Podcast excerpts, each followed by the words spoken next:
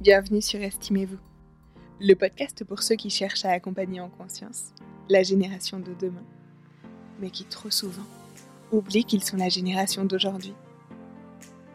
Estimez-vous, c'est une discussion authentique et bienveillante qui cherche à nous relier à l'enfant qui vit à l'intérieur de nous. Parce qu'il est toujours temps de venir planter des graines d'amour de soi. Moi, c'est Christelle et si je devais me présenter à vous en quelques mots, je vous dirais que je suis une personne passionnée, qui s'est donnée pour mission de permettre à ceux qui l'entourent de vivre en harmonie et en accord avec leurs valeurs. Maman de deux petites têtes blondes, professionnelle de l'hypnose et de la nutrition, au quotidien, j'accompagne des personnes qui ont choisi d'aller mieux. Et à travers ce podcast, j'avais à cœur de rassembler le village dont nous aurions bien besoin pour venir à bout de cette mission. Alors sur ces mots, je vous souhaite une belle écoute, mes estimés.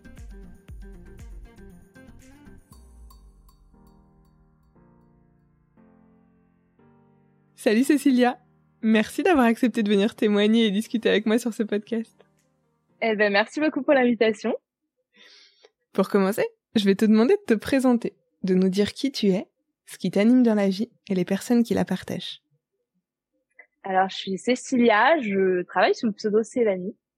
Je suis illustratrice et euh, je suis maman de quatre enfants. Euh, et je suis complètement passionnée euh, de dessin et euh, passionnée par par ma maternité. Et j'avais très envie d'allier d'allier les deux et c'est comme ça que je, je, je, me suis mise au dessin en tout cas. Ok. Tu nous dis du coup maman de quatre enfants? Est-ce qu'elle âge ils ont aujourd'hui? Mon aîné va avoir 13 ans Ensuite, euh, j'ai un garçon de 10 ans, un autre de 8 ans et une petite dernière qui a 5 ans. Ok, merci. Et du coup, si tu devais te euh, définir, si je te demandais euh, quel type de maman est-ce que tu es, qu'est-ce que tu me répondrais? Maman, maman poule. Ok. maman poule ou maman psychopathe, à voir. ok, les deux, c'est la même définition? euh, je sais pas trop maman poule parce que je les protège beaucoup, maman psychopathe parce que j'ai pas trop confiance euh, aux gens. Ok. Euh, je sais pas. Je, plus ils grandissent et plus je lâche du lest parce que je les sens capables en fait de poser leurs limites, euh, de, euh, de, je mets des gros guillemets sur se défendre, mais en tout cas exprimer ce dont ils ont besoin ou ce qui peut les déranger. Ok. Et en fait, avant, avant cet âge-là, c'est moi qui, qui, qui ai ce rôle-là de les protéger euh, du monde et jusqu'à ce qu'ils soient capables de de voler tout seuls, tu vois.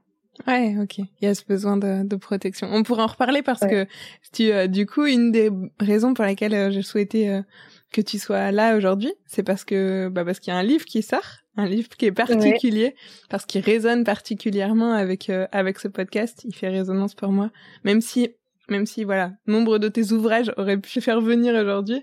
Euh, voilà, celui-ci, il est particulièrement important pour moi. Est-ce que tu veux nous en parler? Oui, c'est une BD euh, qui s'appelle Maman, Maman, Maman. Pour le coup, c'est la, le premier livre, euh, parce que tu parlais d'autres ouvrages, c'est le premier livre qui s'adresse aux adultes. avant, je faisais de la, enfin, je fais toujours, hein, mais c'était des livres jeunesse. Donc celui-ci, c'est vrai que il est particulier parce qu'on on se parle de maman à maman, de maman à, maman et de cœur à cœur. Et et c'est une BD qui parle de l'épuisement maternel et euh, voilà. Et qu'est-ce qui a fait que tu en es venu à, à, illustrer et écrire? Parce que oui, c'est là effectivement, euh, c'est ton, ton ouvrage. Souvent, tu, tu parlais d'illustration tout à l'heure, mais celui-ci, euh, tu l'as complètement écrit. Euh, qu'est-ce qui fait que tu en arrives à faire une BD euh, sur l'épuisement maternel? Alors, comme je te disais, j'ai voulu allier mes, mes, deux passions qui sont mes enfants et le dessin. Et c'est mes enfants qui m'ont ramené au dessin, parce que j'ai commencé par illustrer euh, sur Instagram. C'est comme ça que j'ai commencé, avant même de me dire c'est mon métier. J'ai illustré mes, mes anecdotes de vie de maman en me disant c'est dur, mais autant qu'on en rigole. Et j'ai vu que ça faisait vraiment écho avec euh, avec les autres et que j'étais pas toute seule. Et je me suis dit mais ça fait du bien en fait de dire qu'on n'est pas toute seule et de se dire que ben on galère, mais que en fait ben je vais pas dire c'est la vie comme c'était une fatalité, mais en tout cas c'est c'est pas, ça fait pas de nous une mauvaise maman. Et euh, j'ai toujours eu besoin de donner du sens à mon travail en fait. Et donc j'ai fait, euh, c'est pour ça que j'ai fait pas mal de livres jeunesse, je les ai illustrés, ensuite j'en ai écrit.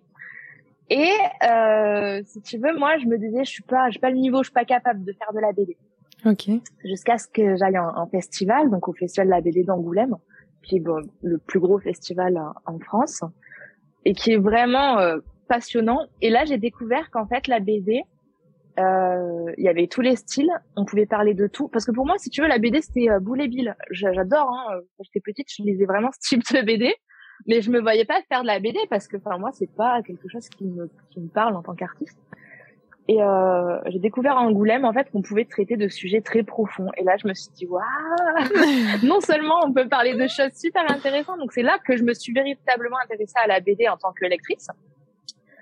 Et euh, je me suis dit bah peut-être que j'en suis capable finalement, et peut-être que j'ai des choses à dire. Et qu'est-ce que j'ai à dire? Ben, j'avais pas mal de colère. Enfin, C'était pas très sain, hein, mais j'avais pas mal de colère vis-à-vis des réseaux sociaux, de l'influence, de la mère parfaite je, je m'étais sentie très culpabilisée par rapport à ça. Et je m'étais dit, ben moi, je le fais déjà sur Instagram en, en essayant de déculpabiliser, euh, justement, d'amener quelque chose de, de, de, joyeux, de léger et déculpabilisant. Et je me suis dit, ben j'ai envie d'en faire quelque chose de plus profond. Et, euh, et si tu veux, mon burn-out, c'était il y a euh, ben, 10 ans maintenant. Ça a commencé il y a 10 ans, en tout cas. Du coup, à la naissance du deuxième? Pardon, je te coupe. À la naissance du deuxième. Oui, c'est ça, la naissance du deuxième. Et ça a duré jusqu'au un an du troisième. Donc, tu vois, ça m'a duré bien trois années. Ok. Euh, sans que je sache ce qui m'arrivait, en fait. Hein. C'est ça le, le, enfin, le pire. Je, je, ne savais pas ce qui se passait pour moi. Mm. C'était, euh, j'étais, de toute façon, j'étais en train de survivre, donc euh, j'avais pas la capacité euh, de prendre du recul sur ça. Et là, après dix ans, je, je, me suis dit, enfin là, ça fait dix ans, hein, donc là, c'était un petit peu en arrière. Ça faisait huit ans, euh, huit, neuf ans. Et je me suis dit, maintenant, j'ai le recul pour en parler. Et puis surtout, j'ai compris ce qui m'est arrivé. Et maintenant, tu sais, j'ai presque ce devoir de de d'en faire quelque chose de positif. C'est chouette de se dire, euh, ouais, j'ai j'ai traversé moi un moment difficile. Aujourd'hui, j'arrive à l'analyser et euh, et je vais pouvoir euh, ben aider peut-être d'autres à, à, comprendre, à mettre des mots plus vite, parce que tu nous dis, voilà, ça a duré un moment avant que je comprenne ce qui m'arrivait. Ouais, déjà, déjà parce que parce que euh, parce que comme je te disais, j'avais pas de recul sur ma situation, et ensuite parce que c'était hyper tabou. Et si j'ai compris euh, beaucoup plus tard, c'est parce que aussi la parole a commencé à se libérer à ce sujet. J'ai entendu le mot burn-out.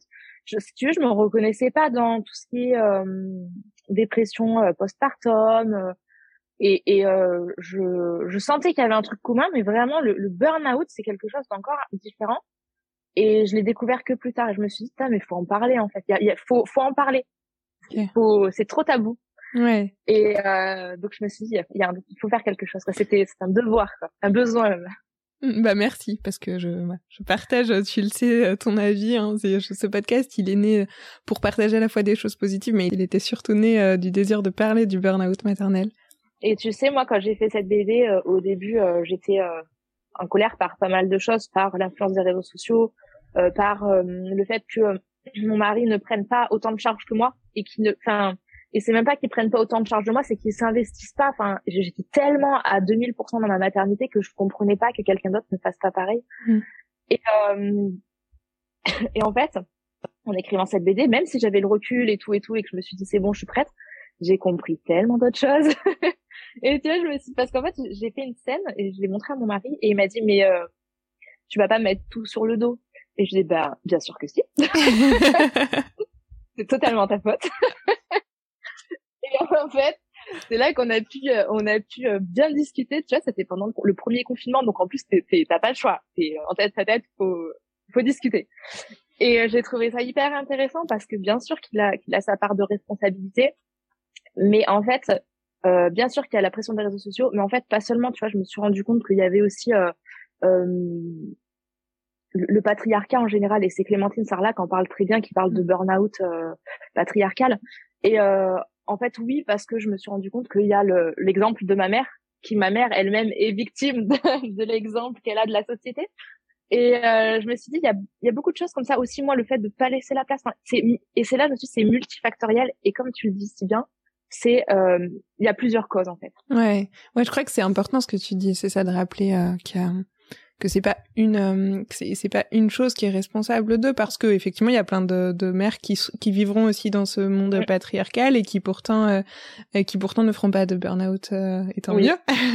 Tant mieux bah, mais voilà. Il y a il y a plein de choses il y a plein de facteurs qui rentrent en cause. Et et c'est pour ça que moi j'avais envie de te demander, de te parler, ben voilà, on est là pour parler de ce livre qui illustre et qui donnera des graines, je suis sûre, qui aidera à, à des, certaines prises de conscience et certaines compréhensions et ça fait du bien en fait. Juste comme tu le disais de le lire. Euh, moi, je le lis aussi. J'ai traversé aussi ce moment difficile quand ma deuxième était toute petite. Euh, et en fait, le lire même a posteriori, en fait, me fait un m'a fait un bien fou en fait, m'a juste euh, et comme venu encore une fois euh, refaire un gros câlin en fait et me dire encore une fois euh, waouh, c'est bon, c'était alors je sais pas si normal est le terme mais euh, c'était c'était légitime ce que tu vivais c'était là et tu l'as vraiment vécu et euh, et tout va bien aussi parce que et moi c'était pas rien. et c'était pas rien c'est ça, Euh, c'est tout à fait ça. C'était pas rien en fait. Déjà t'es pas la seule comme tu le disais tout à l'heure. Ça arrive à d'autres et c'était pas rien ouais en fait du ça légitime et je trouve que c'est hyper important de légitimer en fait de se dire ben ouais vous galérez en fait moi si tu veux aussi la volonté de faire cette BD c'est que quand j'étais j'avais pas analysé le truc mais quand j'étais en burn-out il y a une phrase que je disais tout le temps c'est il n'y a pas de mots qui sont assez grands et assez euh, forts pour décrire ce que je ressens. Personne peut comprendre tellement que je peux te dire n'importe quel mot, l'épuisement, être vidé, machin, c'est pas assez fort. Je peux pas. C'est plus que ça. Et quand j'ai fait cette BD, je me suis vraiment dit, alors ok, on va mettre les mots, on va mettre les images, on va mettre le contexte, parce qu'en fait, quand tu dis à quelqu'un, je suis fatigué, j'en peux plus, bah oui, il peut pas comprendre, parce qu'en fait, c'est pas juste là, t'es fatigué, c'est qu'il y a tellement de choses derrière. Mm. Et cette BD, c'était pour remettre le contexte en fait et je trouve qu'on peut tellement mieux comprendre la situation de la personne quand on voit tout ce qu'il y a autour hmm. et euh, et c'est pour ça que dans cette BD je, je, je, tu vois je suis pas moi je suis pas professionnelle du sujet et euh, je prétends pas l'être donc je peux pas te parler euh, vraiment euh, des causes du burn-out nanani nanana il y a des pros qui le font très bien mais je me dis c'est important de mettre en lumière certaines choses et après chacun est libre d'aller creuser ouais. et c'est ça de se dire on regarde ça on regarde ça on regarde ça et qu'est-ce que vous en faites quoi? Qu'est-ce que mm. ça, est-ce que ça résonne chez vous? Est-ce que j'ai beaucoup aimé ce que tu disais là. Euh, on peut pas le décrire avec des mots. Enfin, je ouais, ça fait écho en moi vraiment de dire euh, bah oui parce que quand on dit euh, je suis fatiguée, euh, ouais mais à la fois en même temps c'est ça, je, suis fatiguée physiquement mais je me sens surtout émotionnellement fatiguée. Et puis même dire ça, ça veut dire quoi en fait Du coup, j'ai plus, les... ouais, j'ai plus les ressources et, et en fait c'est là aussi où c'est bien de, de ça fait du bien de se dire bah putain il y a quelqu'un qui a vécu ça et ouais ça change pas la situation parce que parce que cette personne qui a vécu ça elle peut pas être au quotidien à m'aider mais en fait ah bah toi tu me comprends en fait hmm. c'est non pas que c'est genre le clan des euh, burn-outés tu vois mais de se dire ah ouais enfin ok je suis pas je suis pas folle en fait déjà peut-être et euh, et on se comprend en fait et euh, et c'est dur et, et euh, c'est bizarre de dire ça, mais un peu comme ça, on se soutient quoi. Ouais. On se comprend. Et par contre, je veux pas exclure toutes les autres mamans parce que je pense que euh, dans cette BD, toutes les autres mamans peuvent se reconnaître parce que même si le fait le burn-out, c'est vraiment quand on est allé trop loin. C'est la finalité d'un truc, mais euh... ouais, c'est ça. Mais en fait, je pense qu'en tant que maman et même maintenant, moi, je suis plus du tout dans le burn-out, mais on est tout le temps en train de chercher le juste équilibre. Et c'est pour ça qu'en fait, même une maman qui fait pas de burn-out, il y a forcément je peux pas croire que personne se reconnaît dans, dans mm. ce BD. Euh, parce qu'en fait, en tant que mère, euh, il y a toujours des moments où on n'en peut plus, et, et, je souhaite à tout le monde que ça ne dure que cinq minutes et qu'on puisse tout de suite passer le relais. Mais en fait, c'est aussi euh, le rôle de mère et, et émotionnellement et, physiquement, il prend beaucoup d'énergie. Mm. Et cette alors d'ailleurs cette BD, le but c'est pas de dire oh, c'est super dur, nanani nanana, mais c'est de d'amener de, l'espoir en fait et de dire que euh, qu'on va y arriver, c'est difficile, mais on va y arriver. Et puis on est toutes des super mamans. Et, euh, Ouais, non, mais c'est super. Effectivement, ça finit aussi euh, sur cet espoir et, sur euh, comment m'a dit ce, bah vois euh, comment elle va s'en sortir en fait. Donc ça c'est important aussi de dire euh, voilà on passe par là et puis toi tu le dis voilà ça a duré alors ça a duré trois ans mais en même temps euh, aujourd'hui j'ai plus le sentiment d'être dedans. Et ce que tu dis c'est le juste équilibre là je trouve ça intéressant parce que tu vois tout à l'heure je t'ai dit moi je suis passée par là quand ma petite avait été bébé ma deuxième était bébé et en même temps parfois quand j'en parle je dis moi j'ai frôlé c'est-à-dire que je j'arrive pas à savoir si j'ai mis le pied dedans ou pas euh, parfois, je me dis, bah, hein, si, si, si. Mm. Mais en même temps, euh, voilà, j'ai retrouvé assez, assez rapidement, peut-être par rapport à d'autres, mon équilibre. Donc parfois, je dis, ok, est-ce que j'ai, est-ce que j'ai mis juste un pied dedans, ou est-ce que je, est-ce que j'ai mis les deux pieds dedans, mais j'ai juste réussi à sortir rapidement? Voilà, peu importe en fait, peu importe et peu importe que j'en, que peu importe, oui comme tu le dis, peu importe que certaines euh, aient le sentiment un ou pas, je crois que c'est important d'en avoir conscience pour se dire, ok, là, je suis en train de pencher du mauvais côté, en fait. Je suis en train d'aller vers, et peut-être c'est pas ça que j'ai envie, j'ai pas envie de couler, comme c'est dans cette image, d'ailleurs, euh, tu l'as, tu l'as partagé déjà sur les réseaux, euh, mais je la trouve assez juste, ce moment où Maddy est complètement sous l'eau, là, et où on a l'impression qu'elle est en train de se noyer, bah, c'est ça, ce sentiment-là, en fait. À un moment, je... Et, et, voilà, donc comme je disais, je suis pas professionnelle, mais en fait, moi, j'ai l'impression que moi, quand je suis en burn-out, c'est quand en fait, je ne suis pas celle que j'ai envie d'être. En fait, c'est plus moi. C'est j'ai perdu, j'ai perdu, j'ai perdu le contrôle d'un truc. Là, je, je suis plus moi-même. Hmm. Donc c'est que c'est trop et que c'est qu'il faut rééquilibrer. Et euh, en effet, moi, ça a duré super longtemps, mais euh, je ne sais pas quelle est la moyenne d'un burn-out. D'ailleurs, je sais pas, c'est pas mon domaine. Mais ouais, je pense que ça peut aussi tout, tout aussi bien euh, durer, euh, durer quelques temps. Et euh, tu parles de frôler le burn-out c'est vrai que moi, depuis que vraiment je me suis rendu compte qu'il y a eu cette période-là, régulièrement, j'ai l'impression de le frôler. Et mais comme je connais beaucoup plus, bah déjà j'ai pris du recul maintenant. J'ai lâché prise. Mes enfants grandissent aussi. Je pense que ça y fait. Hmm. Mais du coup, maintenant, je me dis ah là, je suis, je suis en bascule du mauvais côté. Ça va pas le faire. Et je sais qu'il faut que bah, je dorme ou. Euh, mais c'est pas facile à dire hein, parce que j'ai des enfants. Et tu vois, il y a un truc aussi, une question que je me posais. Je me disais si aujourd'hui je refais un bébé, ce qui n'est pas du tout prévu. je ne veux plus d'enfants. Mais euh, je me disais, est-ce qu'aujourd'hui, avec toutes mes connaissances et, mon recul, je serais capable de faire différemment? Bah, tu sais quoi, je sais même pas. je serais, euh, je serais capable de tout refaire pareil et de tout redonner pour mon enfant et à nouveau m'oublier. Et euh, et c'est pour ça que euh, je pense pas qu'il y a des solutions. Enfin, comment dire C'est pas si facile en fait. C'est pas parce que tu sais que tu vas pas le faire. Ouais. Mais euh, en tout cas, maintenant, je sais reconnaître les signes et peut-être que euh, j'essayerai de faire différemment. C'est pas dire que j'y arriverai. Hein, mais... Est-ce que tu saurais dire d'ailleurs avec du recul, puisque maintenant tu analyses euh, ce qui s'est passé, euh, pourquoi t'as sombré à ce moment-là sur la naissance de ton deuxième? Pourquoi, par exemple, puisque tu nous as dit voilà ça a été ça a duré un peu, qu'est-ce qui fait qu'à la naissance de ta quatrième, tu n'as pas sombré justement? Alors il y a plusieurs choses. Ouais, j'ai analysé plein de choses, même comment j'en suis sortie. Euh, vraiment, ça a été très radical d'ailleurs. mon deuxième, en fait, c'est un, mon premier, on va parler de mon premier d'abord. Ouais. c'est un enfant, je fais des gros guillemets, mais en rigolant, on l'appelait un enfant meuble. C'est-à-dire que tu le prenais, tu le posais, il ne bougeait pas, il pouvait faire partie des meubles. Il était euh, d'une d'une facilité, il avait pas des gros besoins, il était euh, euh, j'aime pas dire trop facile parce que ça veut dire qu'il y a des enfants plus difficiles, mais il était pour une jeune maman avoir un enfant comme ça, c'est quand même assez confortable de commencer la maternité comme ça. Mais du coup, ça biaise totalement la vision réelle de la maternité. Et j'ai eu en numéro 2 un bébé aux besoins intenses que je ne pouvais pas poser trois secondes. Euh, hmm. il a eu aussi un reflux euh, interne. Donc j'ai dormi les premiers mois assise avec mon bébé assis sur moi. Euh, je ne pouvais pas passer le relais parce que cet enfant ne voulait que moi. Il tétait euh, dix fois par nuit.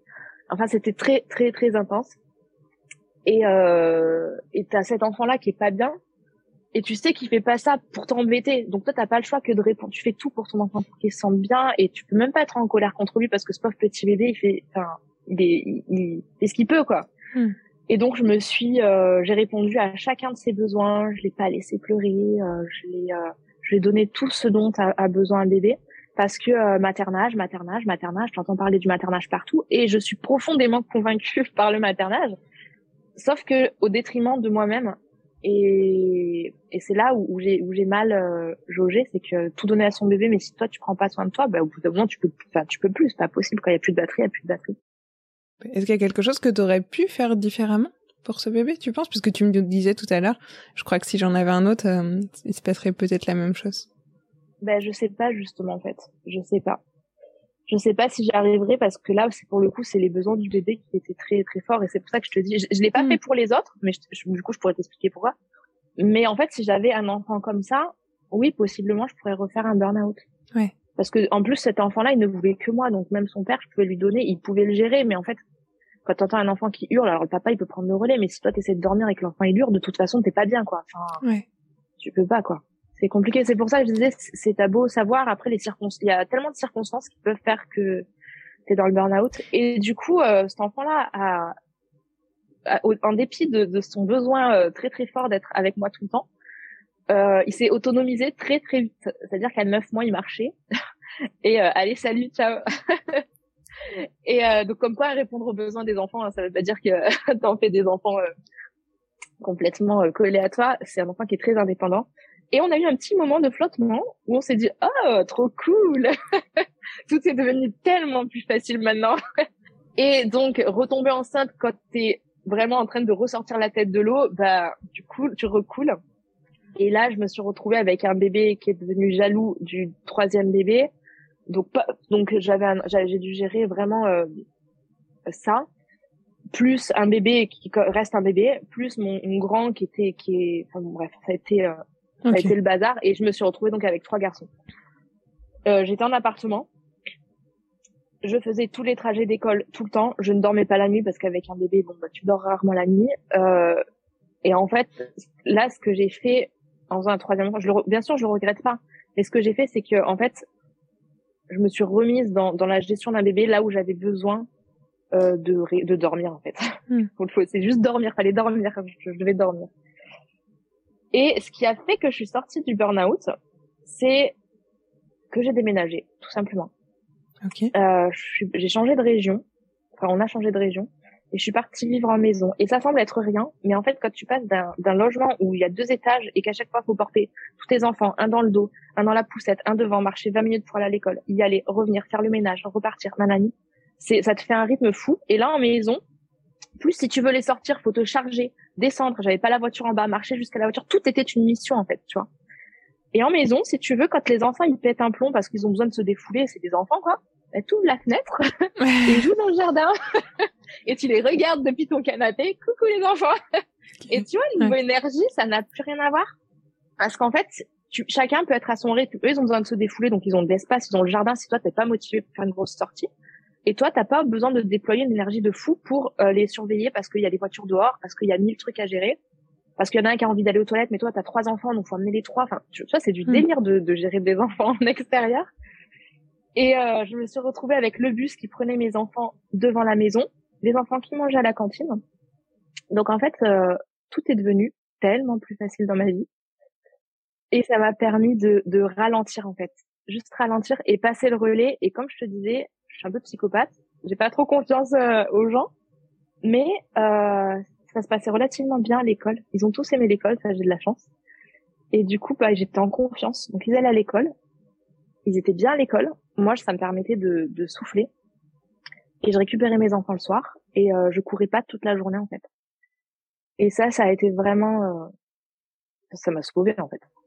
C'est rigolo parce que quand tu décris la, euh, ta vie en appartement, tu parles de cette fatigue physique à les porter et tout, et on sent aussi effectivement cette fatigue émotionnel, c'est-à-dire la peur. Tu parles des voitures et en fait, euh, du coup, t'avais peur et du coup, t'étais, enfin voilà, c'est tout le temps sur le qui vive quoi. Euh, enfin, c'est épuisant ça aussi d'être. Euh, tu dis voilà, de toute façon, j'ai pas trop confiance, donc euh, ça nécessite d'avoir une attention très très très présente. Et ouais, et cette fatigue, c'est ce mélange, hein, c'est ce qu'on disait tout à l'heure, je crois, ce ressenti du mélange à la fois de physique parce que oui, je dors pas, parce que oui, je dois marcher beaucoup et descendre des étages et porter des enfants. Et oui, c'est aussi toutes ces émotions qui se mélangent et qui sont hyper intenses, de dire j'ai peur en fait qu'il leur arrive un truc et ça prend beaucoup de place. Mais en hyper vigilance tout le temps. Et euh, et il faut faire à manger et puis il faut jouer avec eux, il faut être disponible pour eux. Enfin c'est trop en fait. C'est euh, mm.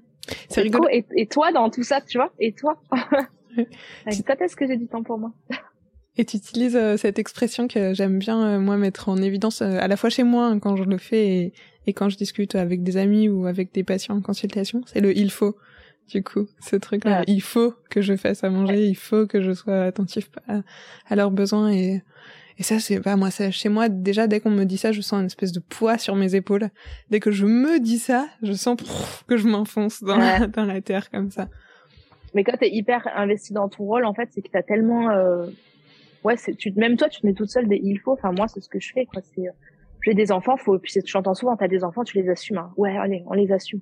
Ouais, mais en fait, euh, c'est dur d'assumer, euh, d'assumer des enfants et euh, c'est aussi euh, génial que c'est fatigant et euh, on, on tellement la jolie maternité, c'est merveilleux d'avoir des enfants et c'est vrai, hein. Je vraiment, je, je j'enlève pas ça à la maternité, mais que du coup, en fait, en plus, t'oses pas en parler parce que direct tu te sens déjà toi tu te sens mauvaise mère en fait donc t'as pas envie de dire aux gens à quel point bah tu te sens comme une merde.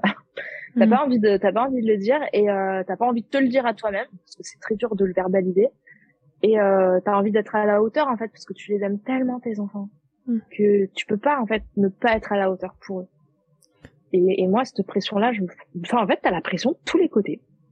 Ouais je vois tout à fait ce que tu veux dire. D'ailleurs tout à l'heure tu disais euh je, tu sais que tu es en burn-out, en tout cas, tu sais que ça va pas quand, euh, quand tu sens que t'es, t'es pas la mère que tu voudrais être. Et je crois qu'aussi, euh, il y a ce moment où il y a cette déconnexion à la fois avec sa, ses propres émotions, avec ce, avec ce qu'on a envie d'être, avec, euh, avec son, sa cognition, enfin, la manière dont on a envie de réagir. Et puis, même justement, et je crois que ce qui est particulièrement douloureux, en tout cas, ce qu'il a été pour moi, c'est de sentir que je suis déconnectée d'eux, en fait de sentir que là, je peux plus être en empathie avec leurs émotions. Enfin, je peux plus les écouter. Je, je voilà. Mais en fait, c'est tout à fait ça. C'est qu'en fait, je, je crois que, enfin, je, mon sentiment de quand je suis en burn-out, c'est exactement ça. C'est le moment où tu déconnectes de toi d'eux et que tu passes en mode robot. Et le mode robot, c'est le mode survie, en fait. C'est à un moment donné, t'arrêtes de penser quitter ce que t'as besoin, machin. Mode robot. Activé, c'est parti. Mais du mm. coup, ça, ça, ça peut faire un bulldozer, quoi. Tu restes tout sur ton passage parce que juste avancer, faire ce qu'il y a à faire et, et ouais, c'est vraiment ça. C'est quand tu te déconnectes, je crois. C'est mm. quand tu te déconnectes de, de tout ça, t'es t'es plus toi-même en quelque sorte. Enfin, t'es ça devient froid, tu vois. C'est ça, c'est tout à fait ça, c'est froid. Et en plus, du coup, ça rajoute une certaine culpabilité parce que c'est justement pas comme ça que tu veux être. C'est justement, tu veux être cette maman attentive, présente. Mm. Et du coup, bah, t'es tout l'inverse. Moi, je, je, parle souvent d'un exemple, hein, quand ma, ma fille, et c'est, le ce que tu disais. Euh, je, je, pensais d'ailleurs aux parents euh, avec des enfants à reflux ou avec d'autres problématiques quand tu parlais de ton deuxième, parce que du coup ma fille pareil a dormi euh, reflux et dormi sur moi pendant plusieurs mois, donc voilà le burn-out est arrivé à ce moment-là. Et et je crois que je me rappelle d'un moment où elle elle pleurait à côté de moi, elle était en cododo et elle pleurait et je pouvais plus me relever. En fait, je l'entendais pleurer, je j'arrivais plus à la prendre dans mes bras du coup, elle était là. Et ce moment de déconnexion, là, ça a été le déclic chez moi de dire, oula, attends, je, après, en tout cas, de dire, là, je l'entendais, elle est à côté de moi, je, d'habitude, je la serre contre moi, je la prends, et là, en fait, je, voilà, déconnexion. Ouais, c'était vidé, il y a rien, il y a plus rien. Donc des moments comme ça, il y en a eu. Euh, j'imagine qu'il y en a, il y en a eu pour toi. Tu et je trouve vraiment que tu les décris très justement dans cette BD. Souvent, ce que j'aime demander, c'est euh, si tu te rappelles d'un moment euh, dans ta maternité où tu te sens particulièrement, qui te fait te sentir particulièrement coupable? Je sais pas. Je sais pas. Alors euh, là, en fait, j'ai tellement déconstruit tout ce truc d'être la mère parfaite que maintenant, je, je, je me sens plus coupable en fait. Super. Je sais que, ouais, j'arrive à un stade où je me sens plus coupable parce qu'en fait, je sais que j'ai tout donné. J'ai même trop donné. J'ai fait le maximum et en fait, si tu veux, si à l'époque je culpabilisais, maintenant je me dis, mais en fait, de toute façon, t'aurais pas pu faire mieux. Donc je m'en veux pas et je suis hyper euh, hyper euh, tolérante avec mon mois d'avant en me disant t'as fait ce que t'as pu avec ce que t'avais et puis avec tes connaissances et, ta situation quoi. Mais euh, ouais donc euh, si à la limite je pense que les moments où tu gardes quand même un, peu de culpabilité c'est quand tu rentres un peu dans la dans la violence quand tu vois quand tu commences à dire des trucs. J'aimerais en fait j'aimerais pas en arriver là bien sûr mais je sais que si j'en arrive là c'est pas vraiment de ma faute quoi. Enfin, c'est compliqué ce que je dis parce que je, je veux pas légitimer le fait de commencer à, à crier sur ses enfants et tout, tu vois. Mais euh, donc je dis pas qu'il faut faire ça hein, et qu'il faut pas se sentir coupable et tout et tout. Mais je me dis que, que je sais que dans ma tête c'était pas mon, mon but, donc je je m'en veux pas. C'est les moments où ça a été trop loin quoi. Après, euh, tu as, on dit souvent que voilà, on peut aussi euh, effectivement et tant mieux même j'ai envie de dire on, qu'on commette plein d'erreurs aussi en tant que parent ça aide à mettre des mots à expliquer puis c'est ça donne ça met une charge en moins sur les épaules de nos enfants parce que s'ils avaient affaire à des mères parfaites euh, quelle euh, quelle image ils auraient de ce que doit être une mère plus tard pour eux. Donc tant mieux mais il y a surtout le se dire ok est-ce que je je vais réparer un peu du coup justifier réparer ce qui s'est et en fait c'est un peu ce que tu es en train de faire aussi avec ce livre non? Oui, du coup, cette BD, elle me permet vraiment d'expliquer mon point de vue et je pense que mes enfants pourront la lire. Tu vois, les plus grands, en tout cas, ils vont pouvoir la lire et comprendre peut-être pourquoi maman, des fois, ça va pas. Euh, mais aussi quand ça arrive, en tout cas, quand ça arrivé les moments où, où, je crie ou peut-être je vais dire quelque chose que j'ai pas envie de dire, je me suis toujours excusée, en fait, pour dire à mon enfant, à mes enfants, là, je, cette situation, elle me met en colère, mais j'ai franchi les limites en fait, et, c'est pas ok.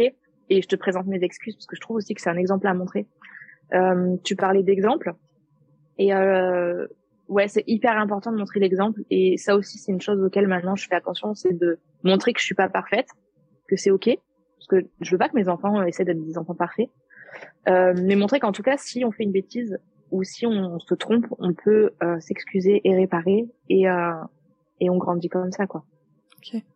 D'ailleurs, quand tu parles là de, ouais, c'est ok de faire des erreurs. On parlait tout à l'heure de des curseurs et de, du côté multifactoriel du burn-out.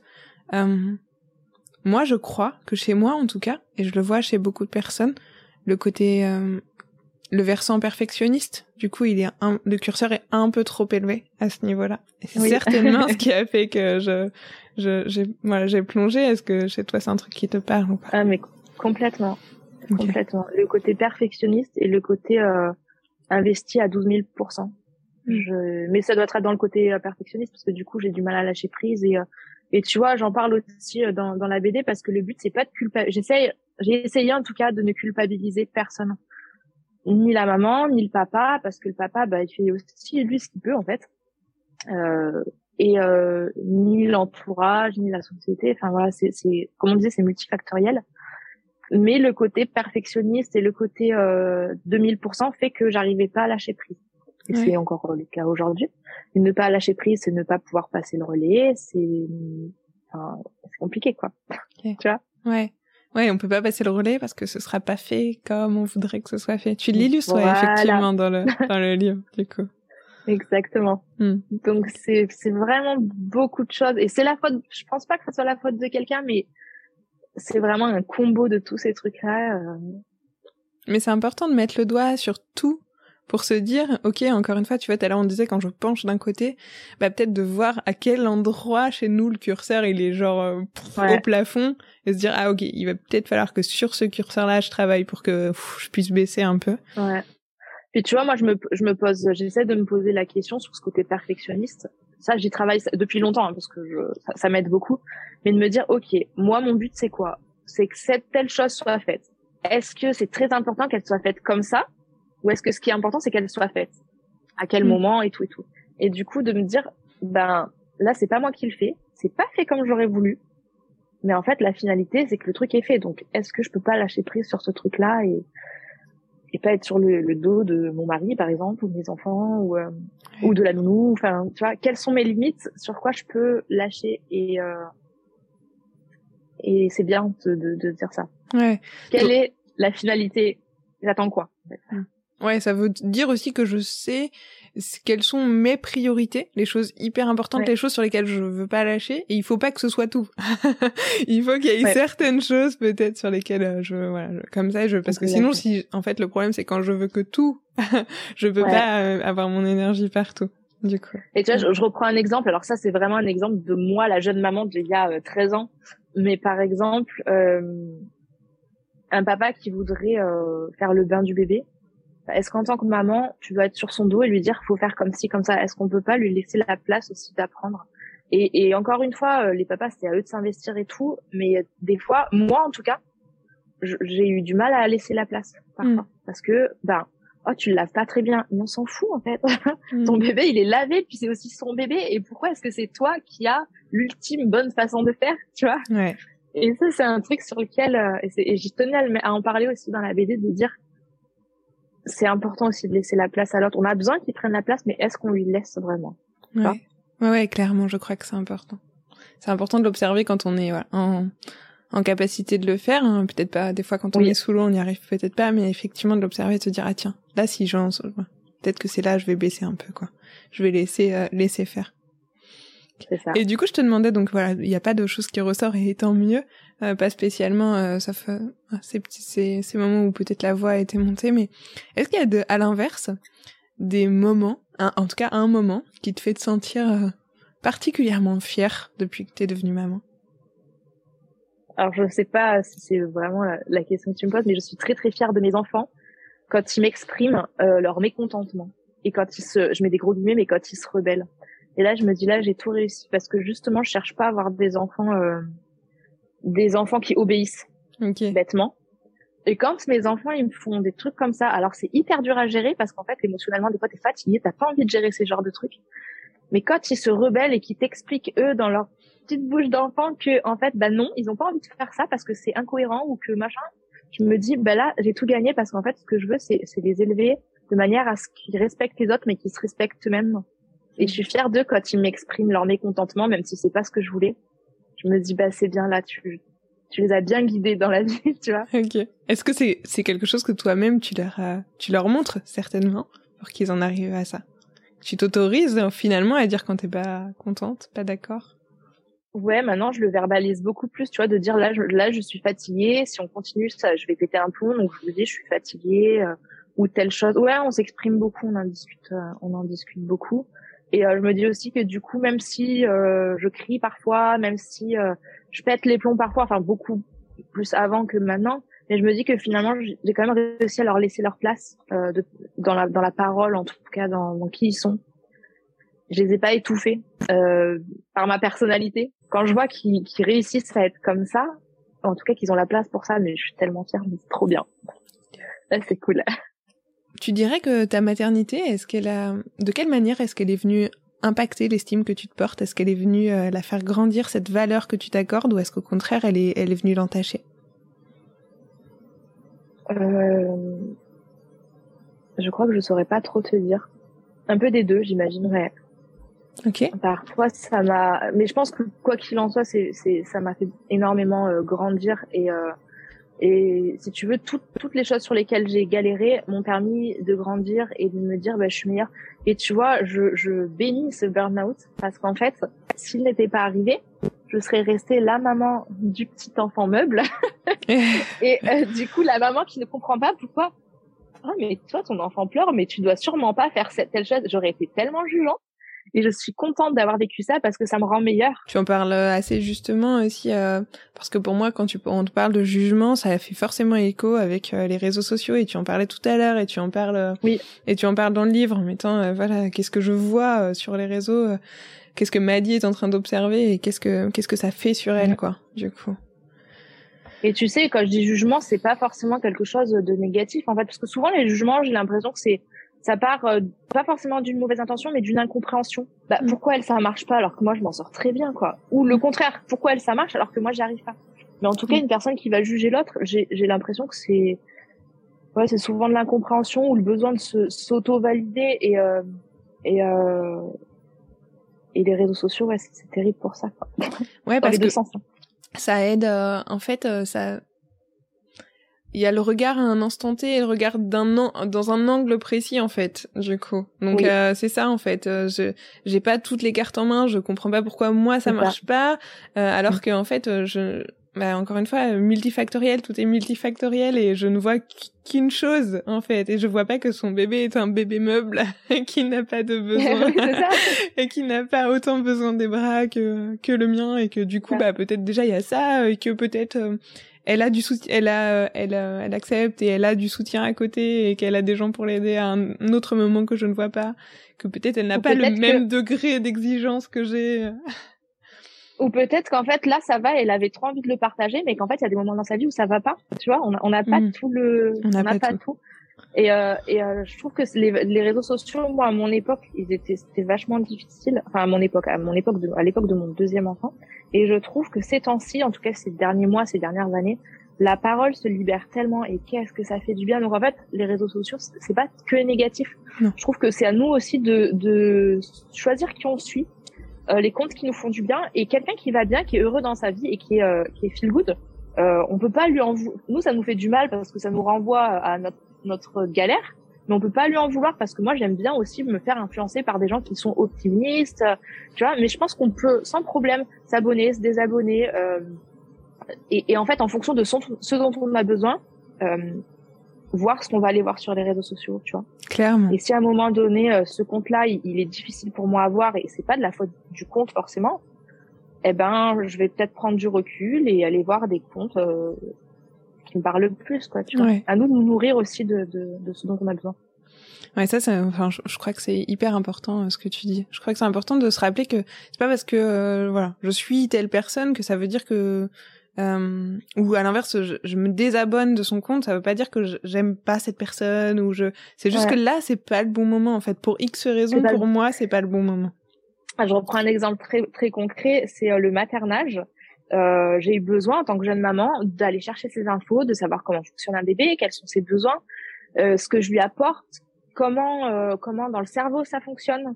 Et euh, j'ai eu besoin de ces connaissances-là, tout comme c'est important qu'on parle des violences éducatives euh, ordinaires faites aux enfants pour pour connaître en fait.